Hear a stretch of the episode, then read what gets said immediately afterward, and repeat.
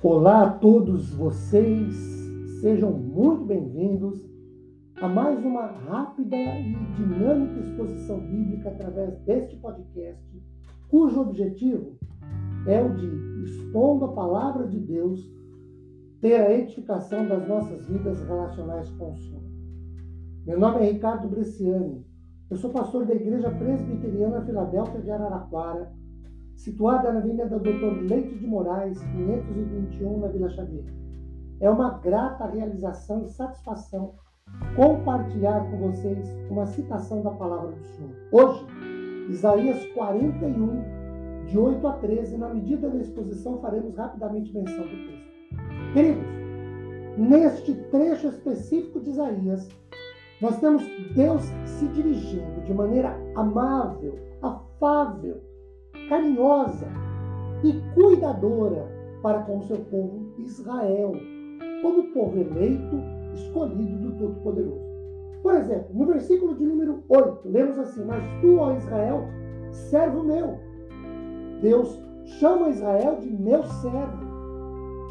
O servo era uma pessoa honrada pelo Senhor. Afinal, primeiro, esse servo, a nação de Israel, crente em oposição aos gentios incrédulos, foi eleita e escolhida pelo Senhor. Esse servo foi eleito e escolhido pelo Senhor. Segundo, esse servo é descendente de um amigo de Deus, que é Abraão.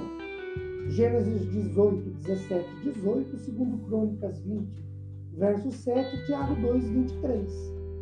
O versículo 9 de Isaías 41. Tu, a quem tomei das extremidades da terra, chamei-te dos seus cantos mais remotos. Tu és meu servo, eu te escolhi, não te rejeitei. A expressão dos confins da terra provavelmente seja uma alusão à Mesopotâmia.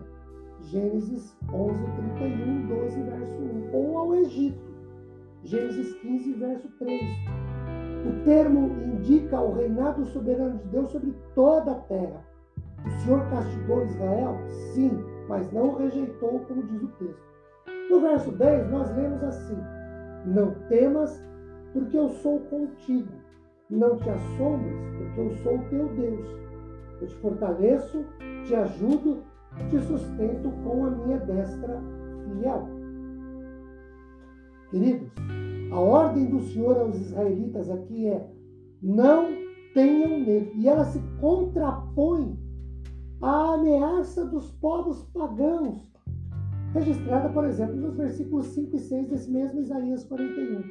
Deus mostrou sua destra no primeiro Êxodo, quando destruiu o poder de Faraó, Êxodo capítulo 15, versículo 6. E a expressão indica a supremacia do poder de Deus sobre todos os que se opõem a ele. Isaías 40, verso 10. Eis que o Senhor Deus virá com poder, o seu braço dominará. Embora nenhuma nação exilada na história tivesse jamais sido levada de volta para recomeçar a vida em sua terra natal, e muito embora o governo gentil não tivesse meios práticos de introduzir os judeus a retomarem e, e, e voltarem para casa, Deus tornaria realidade esta aparente impossibilidade. Os versos 11 e 12. Eis que envergonhados e confundidos serão todos os que estão dignados contra ti, serão reduzidos a nada e os que contendem contigo perecerão. Aos que pelejam contra ti, buscá-los-ás, porém não os acharás. Serão reduzidos a nada, e a coisa de nenhum valor os que te fazem guerra. Queridos, o povo de Deus recebe uma, gra...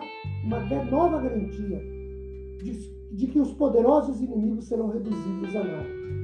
E por fim, verso 13, porque eu, o Senhor teu Deus, te tomo pela mão direita e te digo: não temas que eu te ajude. É uma promessa de bênção do Senhor, de que o Senhor ajuda, está com o seu povo e de que a sua bênção e graça se renova. Amém.